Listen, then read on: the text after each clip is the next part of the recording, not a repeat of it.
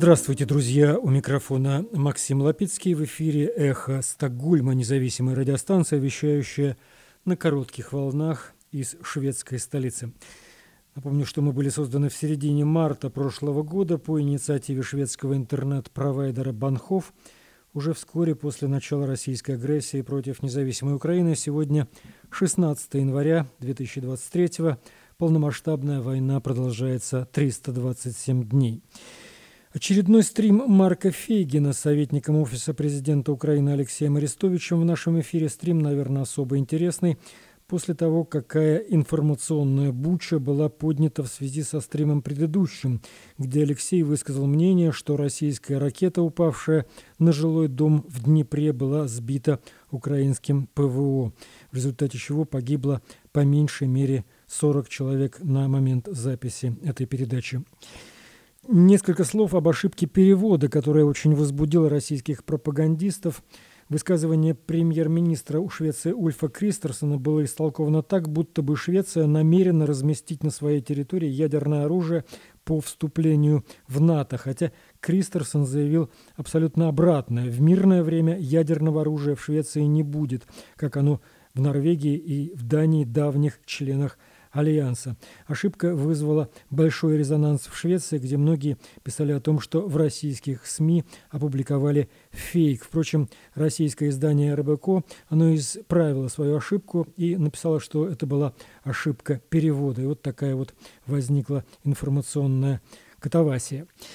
Один из видных членов правящей консервативной партии Швеции Гуннар Хекмарк призывает в газете «Свенска Дагбладет» ускорить процесс вступления Украины в Европейский Союз.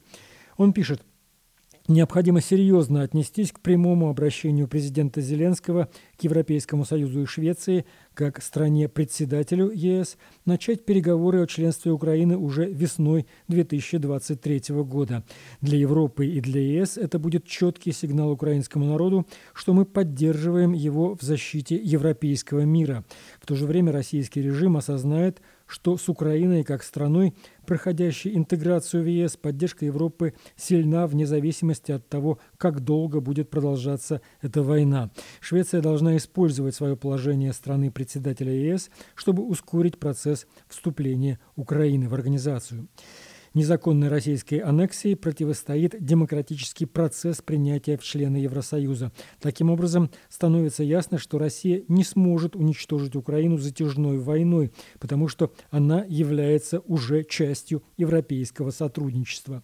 Тот факт, что Россия воюет, чтобы помешать европейской интеграции Украины, никогда не должен становиться для нее препятствием в этой интеграции.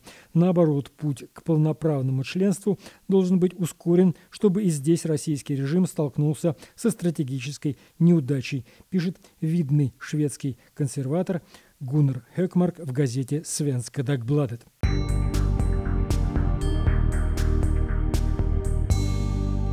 Судьбе беженки из Украины Елены Париновой и ее сыновей ныне принимают участие сотни жителей Швеции, призывая власти Швеции разрешить ей остаться в стране. Об этом пишет газета «Фагершта Постен».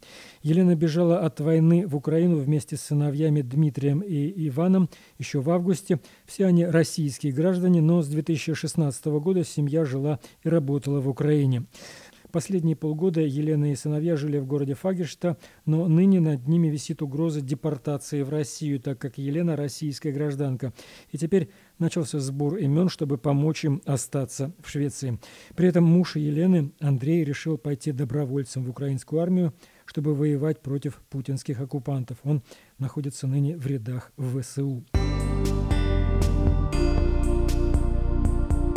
Вы слушаете «Эхо Стокгольма». Напомню, что мы в эфире по вторникам и субботам на коротких волнах, диапазон 31 метра, частота 9670 килогерц. Мы вещаем в 10 вечера по Киеву и в 11 часов по Москве. Конечно, выкладываем программы на платформе Telegram, SoundCloud и Apple подкаст. И сейчас у нас на очереди стрим правозащитника Марка Фейгина с советником Офиса президента Украины Алексеем Арестовичем, стрим 327 дня войны. Дорогие друзья, рад всех приветствовать на канале Фейгин Live. Сегодня понедельник, 16 января, время 22 часа. А, в Киеве 23 часа в Москве, и мы проводим очередной стрим. День 327 с Алексеем Арестовичем. Алексей, приветствуем тебя. Добрый вечер, Марк. Костя. У нас уже смотрят, да, 54 тысячи, 14 тысяч поставили лайки. Просьба огромная к нашим зрителям. Пожалуйста, тем, кто уже подтянулся к эфиру, ссылки на этот эфир размещайте в своих аккаунтах в социальных сетях, группах. Обязательно ставьте лайки, это помогает нам распространять эфир. Понятно, что сегодня эфир особенный, поэтому мы особенно же и заинтересованы в вашей активности.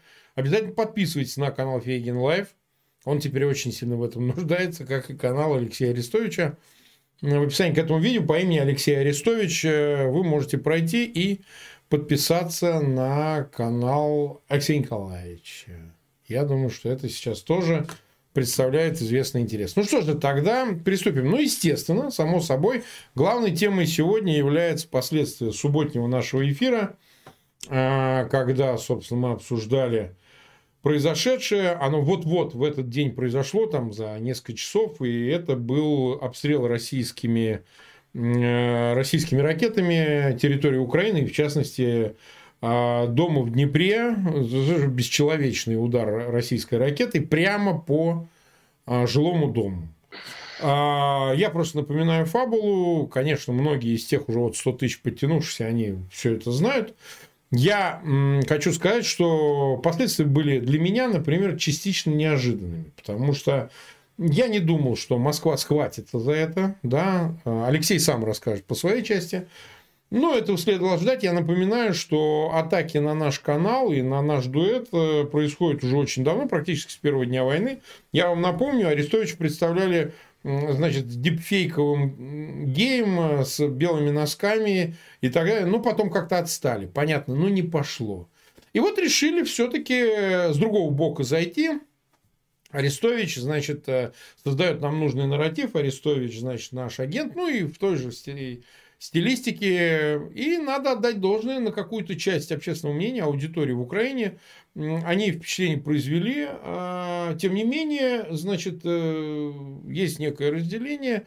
А, кто-то с самого начала, со старта нас поддержал и сказал, что действительно это похоже на информационно-психологическую операцию, которая проведена для того, чтобы, э, с одной стороны, да, создать э, а, нарратив, при котором снять с себя ответственность за то, что произошло в Днепре. Ну, а вот смотрите, вот они же сказали, там, противоракета сбила Х-22. А мало кто в это поверил, кто бы сейчас не разгонял, нигде на Западе никто не исходит из того, что ракета была сбита украинской другой ракетой и упала на подъезд. Этого нету. Общая позиция, что во всем виновата Москва, она убивала мирных граждан Украины, и она же и выстрелила по Днепру и по этому дому. А вот. Какие уж у них там намерения, никто не собирается в голову власть. Вторая часть это операция, которая еще в момент, пока мы вели эфир, началась, между прочим. Вот мы разговаривали, они уже разгоняли по паблику, а вот смотрите. А это, конечно, подорвать это доверие, посеять бесконечное недоверие – значит, э, раз этот канал так сильно воздействует, собирает такую гигантскую аудиторию, давайте, чтобы их не смотрели, и они вообще мудаки. Ну, это стар... Я через это прокатывался по мне вдоль и поперек за 10 последних минимум лет. Раз 20 по мне такое прокатывалось, поэтому для меня не новость. Вот. Для меня новость скорее, что, в общем, несмотря на войну, несмотря на нужную степень консолидации, а, внутри Украины все-таки ну, появилась известная часть, которая за это схватилась, ну, фактически отзеркалив а, кремлевский нарратив и начала эту тему раскручивать. Все остальное я предоставляю тебе. Вот что ты считаешь нужным, ты можешь нам об этом рассказать. У нас же живой диалог, что там мне ну, Не, ну, само собой, ну, Начнем по Первое. А, первое. Я совершил серьезную ошибку. Это серьезная ошибка, и ровно так ее надо квалифицировать.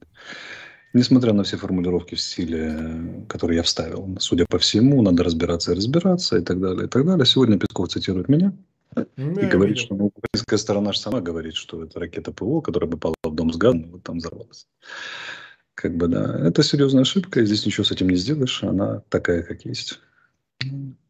Но, значит, что нужно делать теперь? Надо разобрать, как эта ошибка произошла, правильно? И не допускать ее впредь. А вот разбор дают некоторые интересные сведений, часто неожиданно.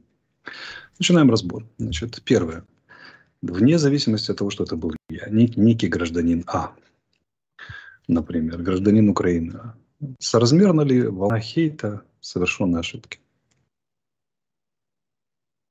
Марк. Я считаю, абсолютно нет.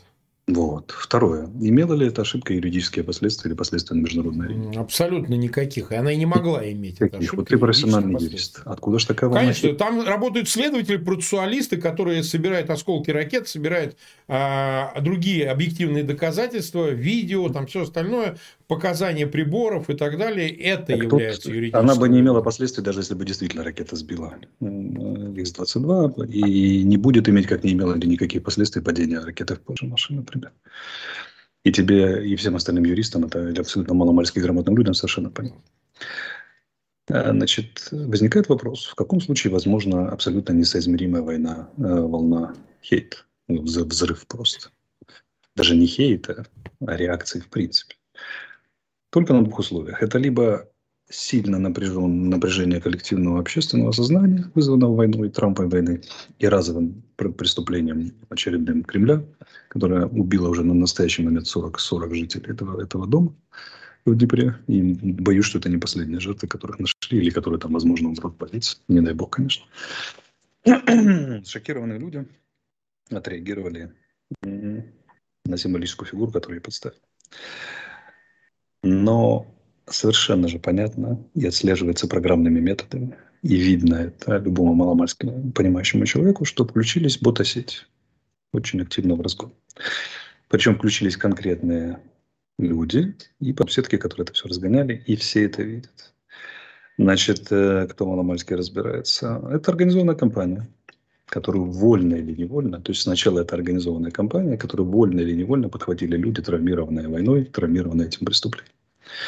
Я не сразу понял, что это организованная компания. Потому что у меня, в принципе, тот день был крайне тяжелым, крайне. Я себе отраб... Я когда с тобой говорил, я уже так еле-еле ворочил языком. Я сразу после этого лег спать, не подозревая, что началось. Я утром, когда уже проснулся, я, я и посмотрел, что происходит, но я даже слегка растерялся. А потом я, когда пришел в себя, я начал считать. Считать, смотреть, как учили в автошколе. И логика очень четко проступает. Сначала это все началось с моей интервью Рамине. Я дал интервью Рамине. Так. И одновременно зашел на поле Медведчука и Порошенко. Одновременно и туда, и туда. Так. И выставив контртезисы на их главные тезисы, на их главные лозунги. Потом я вижу, идет усиленная раскрутка хейтовых постов по поводу этого интервью. Потом оговорка по Днепру раскрутка. Потом присоединяется московская компания. Арестович молодец, Арестович наш человек, надо его оттуда забрать. Он единственный, кто говорит правду, он выступил против власти Украины.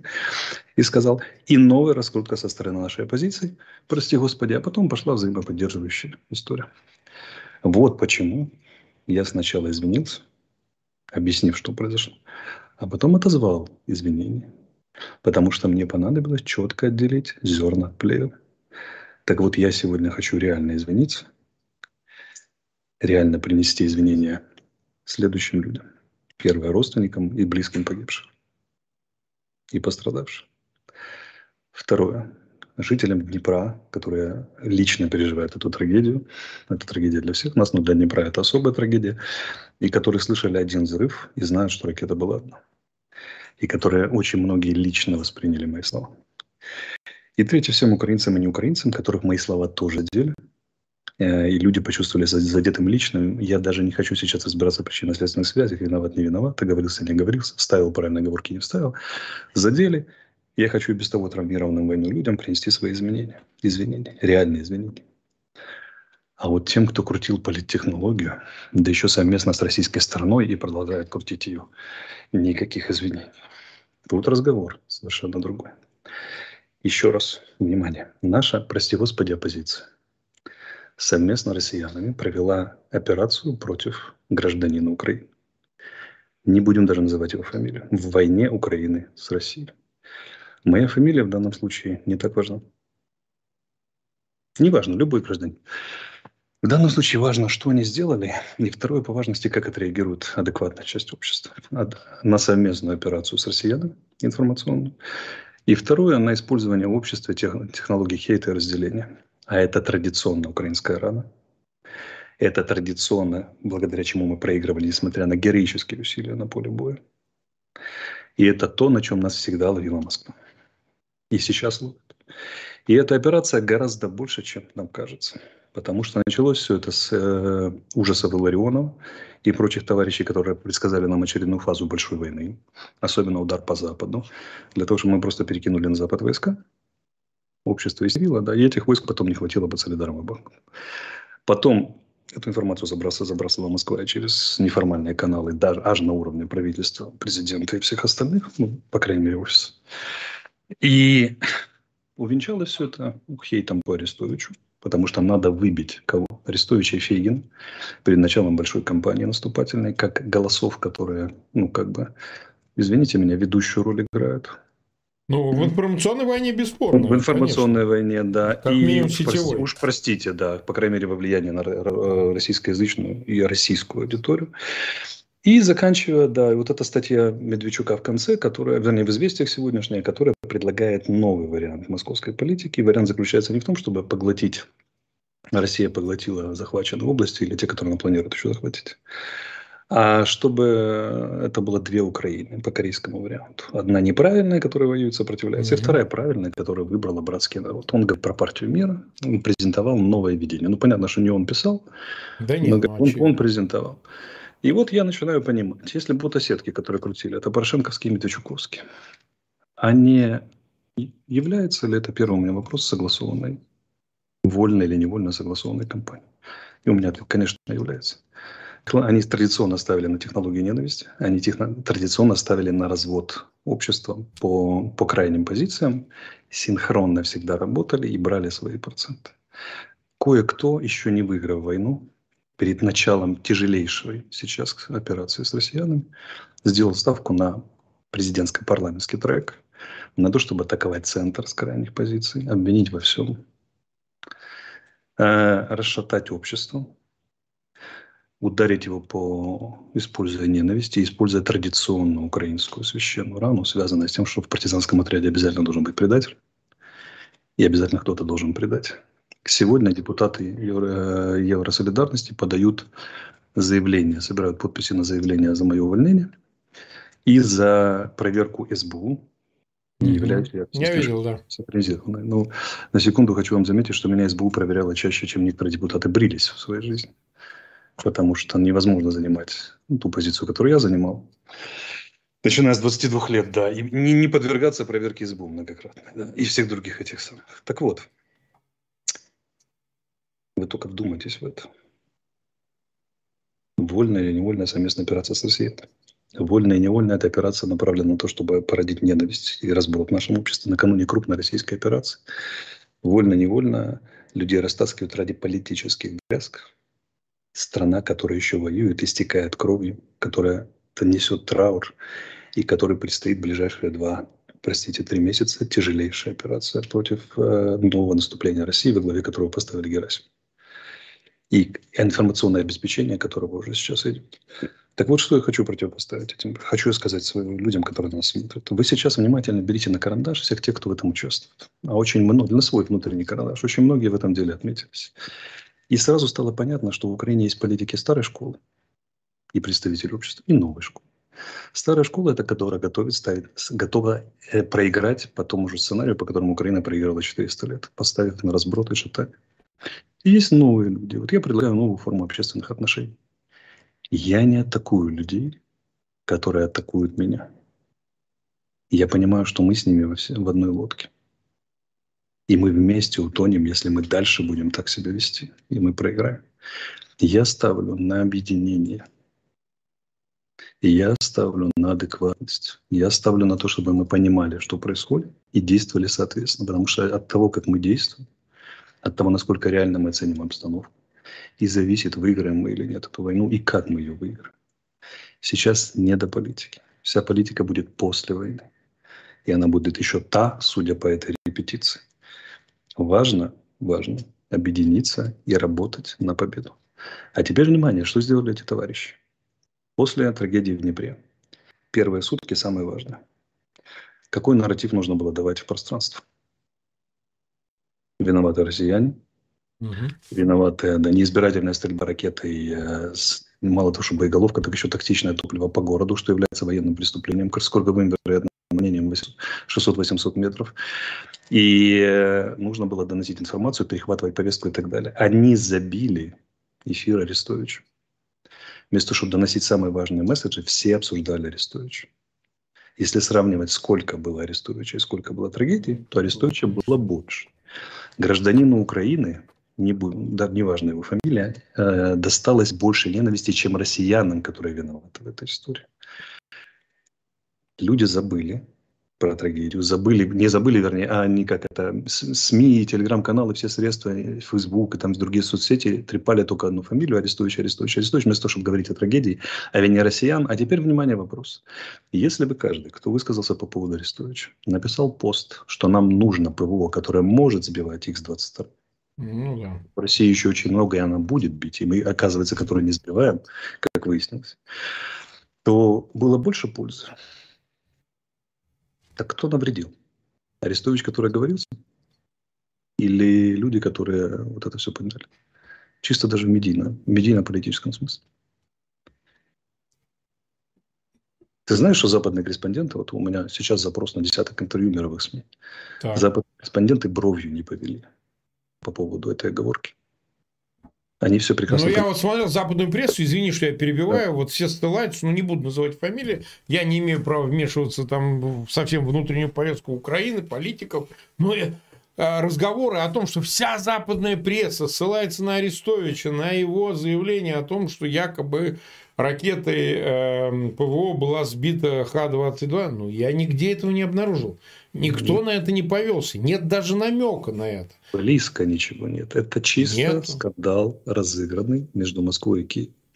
Москва, понятно, по каким причинам? По причинам желания ударить в самое больное место украинского общества, раскрутить, и раскрутить нас взаимную ненависть, недоверие друг к другу, ну, подорвать нас, наш с тобой канал, персонально конечно, подорвать конечно. доверие ко мне, частично влупить по власти и по адекватным членам общества, да, противопоставив их неадекватным, а внутренняя позиция, потому что она играет свои политические игры на крови, когда еще война не выиграна отнюдь, и нужно стараться.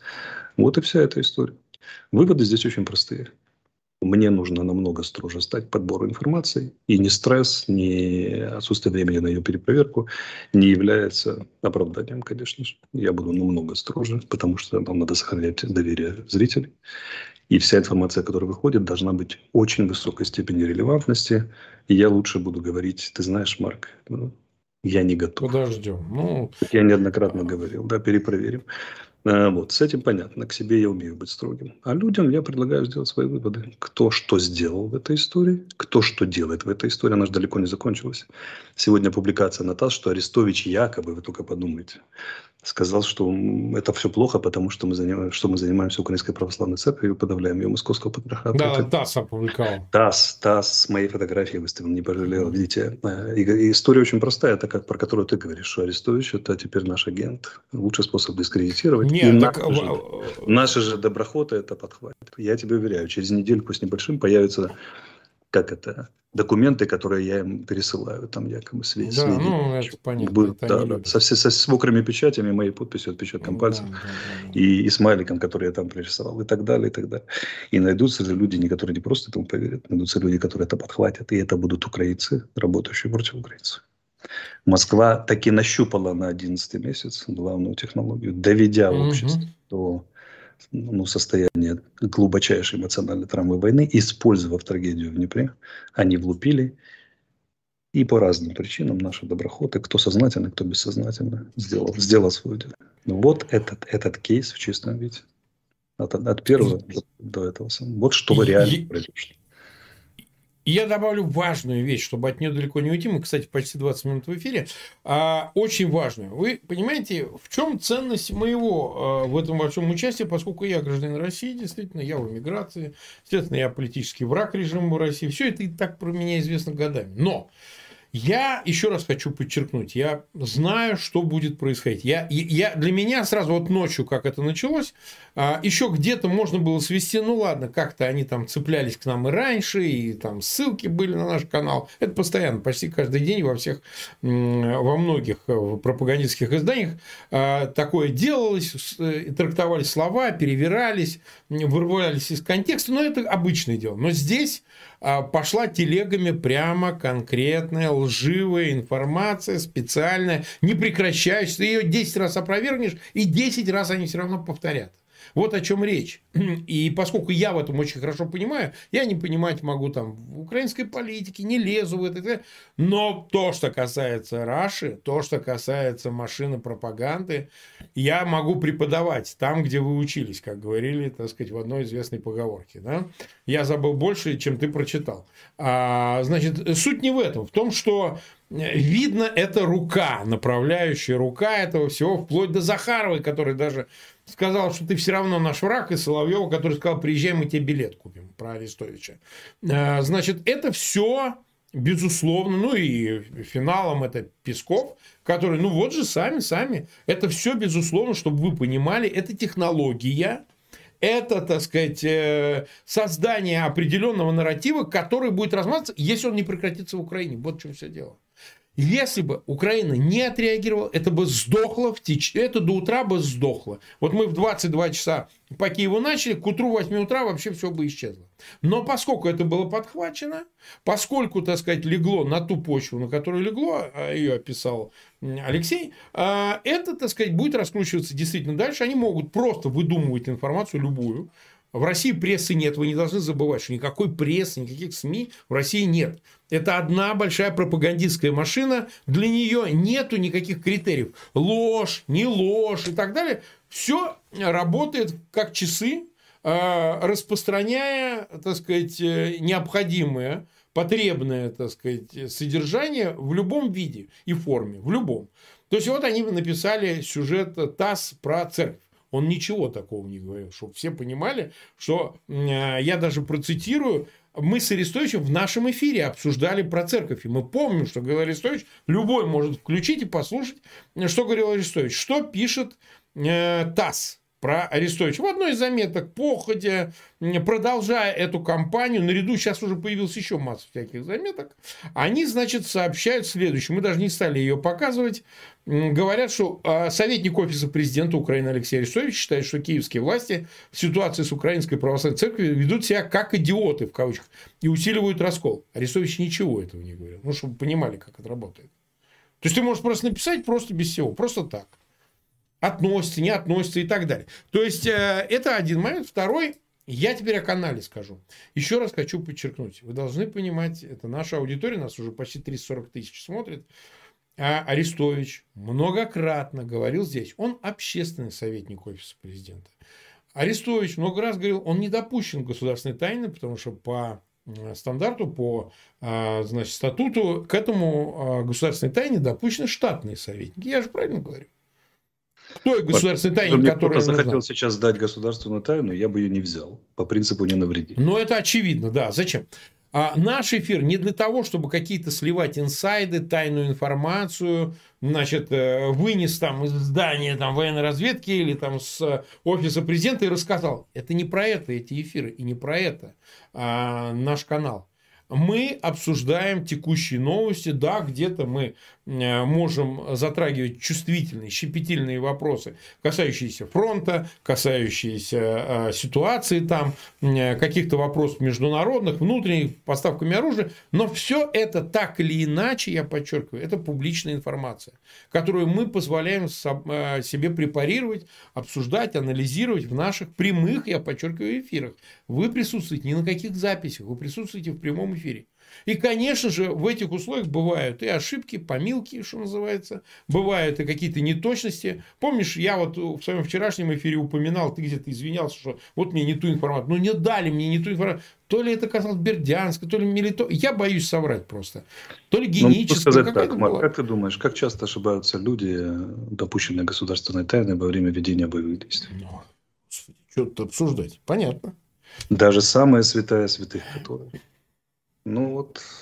Это ж все Поэтому... же... Они думают, это... что можно за него да. ошибаться, тот, кто ничего не делает. Вот не, не хотел сегодня ни одного слова своего оправдания говорить, и ничего не буду говорить. Ладно, закроем. Ну это. да, да, да, да. Нет, я просто к тому, что все-таки все должны понимать, нельзя завышенных этих ожиданий а, требовать, что ты нам дал информацию, значит, так оно все и есть.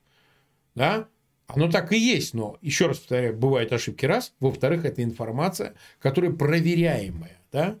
А если же все-таки попадает какие-то ситуации, мы попадаем в какие-то ситуации, когда мы преждевременно, может быть, непроверенные, какие-то вещи, это единичные вещи, которые возникают чаще всего в таких ситуациях, когда вот улетела, упала ракета, убила людей, разбирают завалы, и тут вот обсуждение не так повернулось, не тот контекст, иная редактура, и мы обсуждали, можно ли сбивать эти чертовы ракеты, которые убивают такое количество людей. Вот был контекст. Ну, ну да, вот что-то можно, что-то нельзя. Но еще раз хочу подчеркнуть, что канал не является инсайдерской информацией там, спецслужб, офиса президента Украины. Это все-таки аналитический, информационный обмен и так далее, к которому мы э, присоединяем аудиторию. Этот интерактив помогает нам, потому что мы разговариваем прямым текстом, открытым языком. Мы постоянно апеллируем к актуальным новостям, и это создает эффект присутствия. Вы вместе с нами здесь как бы в этом эфире сидите. Вот это соблазнило очень многих с начала войны. Вот это сыграло свою роль, когда психологически в напряжении, в истерике, если хотите, находились люди, сохранится Украина. Будет ли Родина у тех, кто уехал, у тех, кто остается. А, сможет ли Москва победить, не сможет, захватит она Киев, не захватит. Эти программы в том смысле сыграли свою роль, что а, люди примирились, как я часто говорю, одомашнили тему смерти. Когда вокруг она тебя, то наши разговоры помогли очень многим преодолеть этот страх. И я считаю, что помимо вот этого информационного и аналитического уровня, как я уже много раз говорил, есть и анальгетический, понимаете, который помогает а, с какими-то вещами примириться, какие-то вещи принять, да, как эти пять стадий, и как-то жить дальше. Вместе с нами какое-то время. Рано или поздно эти эфиры прекратятся, так же, как прекратится война. Но то, что было сделано до того, дает нам основание это продолжать до момента, пока в нас нужда отпадет. И я думаю, что это очень важно для нас. И мне кажется, что это очень важно для нашей аудитории. Взять и вот так прекратить наши эфиры – ну, это было бы верхом свинства, потому что это бы, это было бы выполнением выглядело. Главного да, за... да, они бы добились того, чего хотели. Абсолютно точно. Все, все нормально, теперь будет Коношенков, ну и еще каких-то пару клоунов. Вот и все. Черпайте оттуда. Поэтому, несмотря ни на что, несмотря на все инвективы, несмотря на все удары по нам, мы продолжаем. И последние, так сказать, 13 минут посвятим, как обычно из 40 минут оставшихся, все-таки каким-то новостям, чтобы не осталось впечатления, что мы провели эфир только для того, чтобы обсуждать субботнюю историю в понедельник. Я думаю, что это того заслуживает. Некоторые героические люди говорят, что когда уйдет Фигин Арестович, мы сделаем лучше. А пожалуйста, мы же не мешаем. Ты так я ж, мы же давно приглашаем с первого дня, сделайте лучше. Зачем вам надо, чтобы... Пожалуйста. Сделайте в нашем присутствии лучше. Да нет, так пожалуйста, мы же... Вот у нас же денег, чтобы все еще раз услышали, никаких денег ни я, ни Арестович не получаем. Никакой офис президента не содержит. Зарплату он там не получает. Я вообще, так сказать, Арестович никогда в жизни не видел. А, не тактильно с ним никогда не соприкасался. Значит, далее мы занимаемся вещами помимо нашего канала, имеющими общественный уровень и общественное значение. Начиная от защиты политзаключенного Саакашвили и заканчивая помощью пострадавшим. Все эти вещи находятся в единой органической связи, и не по, по отдельности. Мы не благотворительный проект, но мы занимаемся благотворительной деятельностью. Мы э, не правозащитная организация, но мы занимаемся в отдельных случаях помощью э, политзаключенному Саакашвили. Вот о чем надо думать. И поэтому Извините, это YouTube, это свободная площадка. Кто пришел, взял, открыл канал, вещает, приглашает гостей, рассказывает. Господи, кому мы запретили это делать? Это не наш YouTube, он не принадлежит Фейгину и Арестовичу. Любой создавайте канал, любой делайте лучше, ради Бога. Мы никому в этом никакого препятствия не чиним. Поэтому мы просто продолжим делать то, что мы делаем. Я думаю, это единственный правильный ответ. Ну, а теперь давай мы все-таки еще раз вернемся к ситуации, э, как она выглядит прямо сейчас. Э, у нас есть карта. Вот, Я открою нам... себя, у меня на соседнем экране есть большая Понимаю, карта. да. Мы вот открыли сейчас карту, сейчас показываем э, левый берег. Да, значит, за сегодня у нас Днепра. еще ряд трагедий. Был обстрелян Херсон. Сейчас я уточню. Значит, э, попали в многоквартирный дом и здание интерната. Э, было известно некоторое время назад про одного погибшего. Обстреляли Запорожье, пять раненых, и среди них двое, двое детей. Э, вот. Ну а по, по войне у нас следующая история. Согласно сведениям нашего генерального штаба, основные усилия противник сосредотачивает как раз на Бахмутское как обычно, на Бахмутско, точнее, как и ранее, Бахмутско-Солидарском направлении. А, вот, очевидно, сейчас это уже мои, мои, моя, мои мысли. Он думает, как использовать э, территорию, которую они заняли в районе Солидара для, для атаки на Бахмут. Э, вот те же самые усилия в районе Авдеевки, Опытного, Песков. Это, кстати, район обороны Донецкого аэропорта. Сегодня годовщина, когда пал Донецкий аэропорт, который простоял э, почти год в тяжелейших условиях. Сегодня день памяти киборгов, которые там воевали. Э, мы не можем про это не упомянуть. Значит, э, продолжает, согласно сведениям нашего генштаба, противник попытки двигаться в сторону на Лиманском направлении пытается в районе Кременной Спорного, это Луганская область, чуть северо, северо-восточнее э, Солидара, Бахмута. Ну и вот эти вот направления, которые лежат в районе, э, усилия в районе Маринки. Значит, э, Токмак, Запорожье, накопление сил противника, пока с неясными целями. Возможно, оборона, возможно, наступление, возможно, и так, и так. Сил этих немного, в смысле того, что бояться захвата Запорожья не нужно их не хватит на это, и артиллерийские дуэли на Херсонском направлении. Из больших событий сегодня начались в Беларуси совместное учение российской и белорусской группировки. Э, вот. И, э, как предупредило наше командование воздушных сил, военное командование тревог станет воздушных может быть много, потому что одни из главных тем, которые там отрабатываются, это авиационная тема. Понятно, что взлет самолетов российских в Беларуси у нас вызывает обычно предупредительную тревогу. Тревоги могут ничем не заканчиваться, но они могут быть чаще, хотя сегодня, насколько я помню, в Киеве, по крайней мере, не было. Ну, вот как-то так. Сегодня много других новостей. Значит, так, э, давай. Иран заявил, что официально, что закупил Российская Федерация истребители четвертого поколения Су-35. Угу.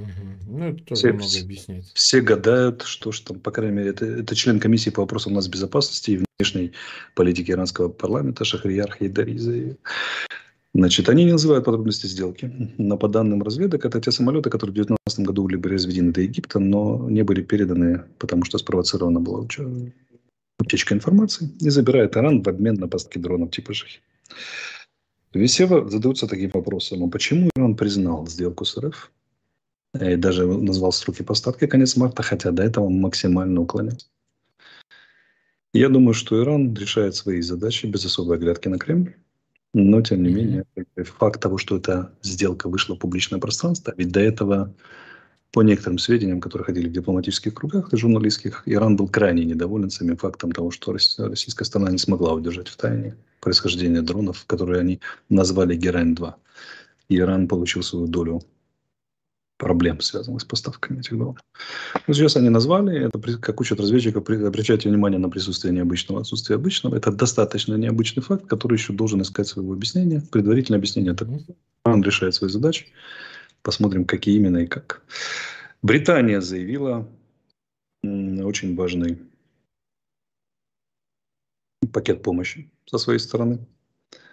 А, вот сейчас я посмотрю вечерние сведения. У нас такие уточнили. Значит, 8, 8 САУ танки дают. 14 Челленджер 2. Угу. Танский оригинальный танк. Ну, очень серьезная машина. Кроме танков, они передают 8 САУ самоходных АС-90, несколько десятков беспилотников, 100 тысяч артиллерийских снарядов, что является крайне ценным на настоящий момент приобретением и 100 усовершенствованных ракет, каких не называют. Но мы можем предположить, что это Бримстоун, например. А может быть и какие-то еще другие ракеты, которые ранее поставлялись. А может быть и нет. Это умалчивает. И, в принципе, любые догадки здесь должны быть тоже ограничены. Лучше подождем сообщения от официальных органов. Ну, вот как-то так. На сегодня да. это две большие новости, серьезно. Ну, я тебе добавлю, что запланированные на 17 января переговоры между Лавровым и главой МИД Ирана перенесены на более поздний срок. МИД РФ об этом заявил. Явно что-то происходит такое, что требует... В общем, что-то происходит между Ираном и Российской Федерацией, но как бы любые системные действия рано или поздно себя высказывают, и мы, я думаю, вовремя, вовремя подхватим и проанализируем то, что происходит. Ну, безусловно, потому что явно, явно, так сказать, э, Москва нуждается в планах своих наступлений, в дополнительных поставках вооружений. Ну, посмотрим, как будет.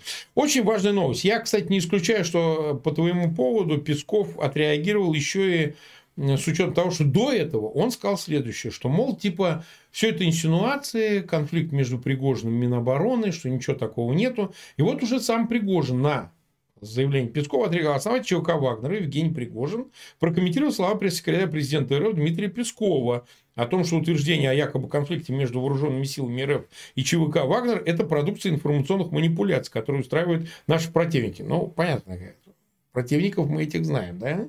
Кого они намекают. Ну, и Песков то же самое, кстати, повторил. Вот. А, я не вижу повода не доверять Пескову, цитирует Пригожина его пресс-служба. Ну, мы вот всю дань отдали обсуждению, значит, э, ну, помнишь, как называли, значит, контрактники ЧВК «Вагнер» Э, главы э, Генштаба э, генерала армии Герасимова, как изменится или может не измениться ситуация с приходом к руководству специальной операции Герасимова по отношению к ЧВК «Вагнер», спорадическая информация о том, что в Солидаре, собственно говоря, явное есть трение между ЧВКшниками и десантниками, опять же, ну, поди подтверди, но тем не менее. А, о чем это говорит? О том, что Ходит слух, что ездил в Питер, когда там присутствовал Путин, вызывали э, Пригожина, он туда летал, был там непосредственно, или через доверенных лиц как-то что-то передали. Но, в общем, одним словом, по-видимому, какой-то отыгрыш произошел. Это наше допущение, мы ничего не знаем, но, во всяком случае, подряд идут сейчас примирительные заявления. Это после Лапина назначение, после возглавления Герасимова, потом есть, ты помнишь, Коношенко говорил, там нету ЧВКшников под Солидаром, потом нет, они есть там под Солидаром, а потом, значит, огрызание э, Пригожина его пресс-службы, что вот давайте потом разберем, сейчас не будем комментировать назначение э, Герасимова, явно такое с неудовольствием. И потом вот такое плавное, значит, вот. А, на твой личный взгляд, они действительно решают проблему этого все равно, пусть кто бы не отрицал, имеющегося конфликта. Мы помним, как называли публично Герасимова. Идет внутриэлитный конфликт. Главная задача Путина сейчас, они делают, вкладывают все в эту операцию, в которой должны быть задействованы 200 тысяч, и которая должна там в ближайшее время значит, решить принципиальную задачу взять Донецкой области. Сегодня наш ГУР об этом сообщил. Сказали, что и до марта поставлена задача Герасиму взять всю Донецкую область. Задача абсолютно нерешаемая.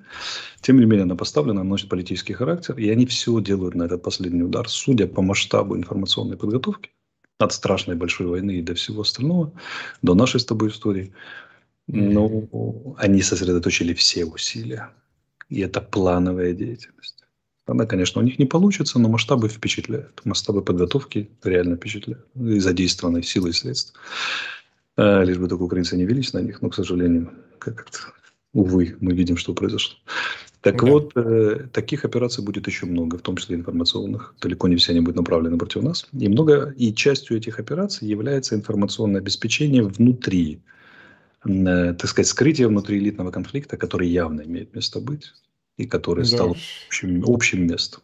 Им дали по шапке и сказали, так, ребятки, а ну-ка сейчас изображаем, что вечную дружбу и совместное, совместное боевое братство.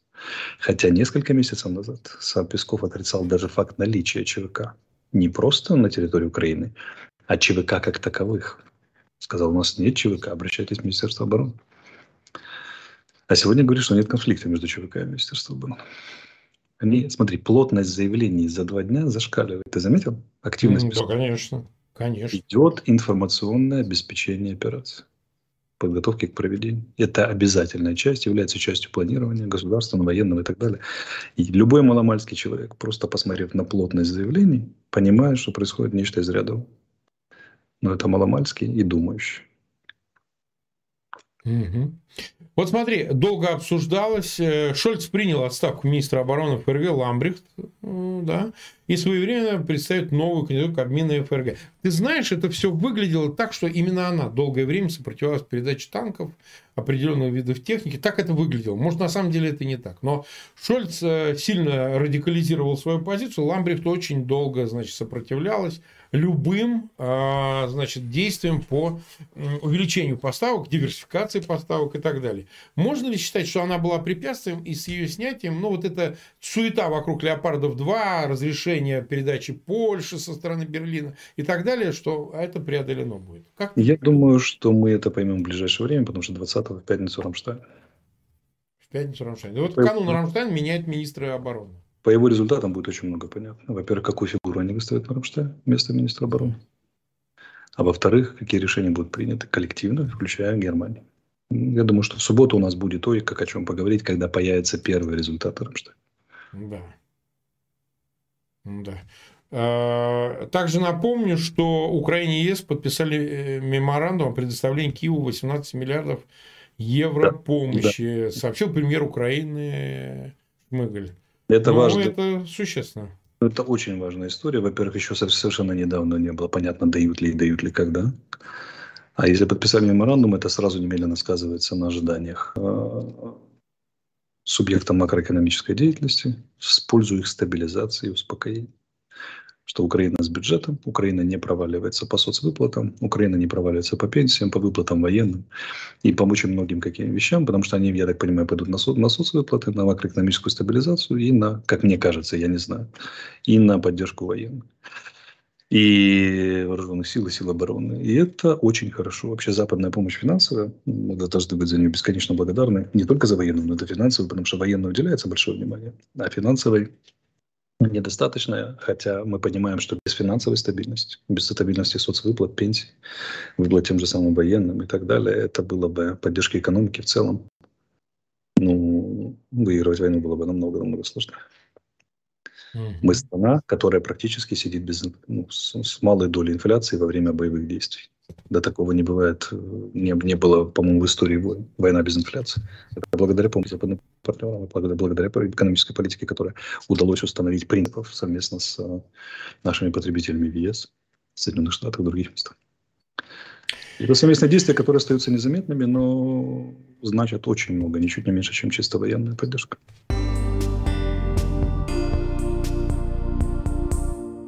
Это был стрим Марка Фейгена с советником Офиса президента Украины Алексеем Арестовичем. Передача «Эхо Стокгольма» подошла к концу. Всего доброго и до встреч в наших эфирах.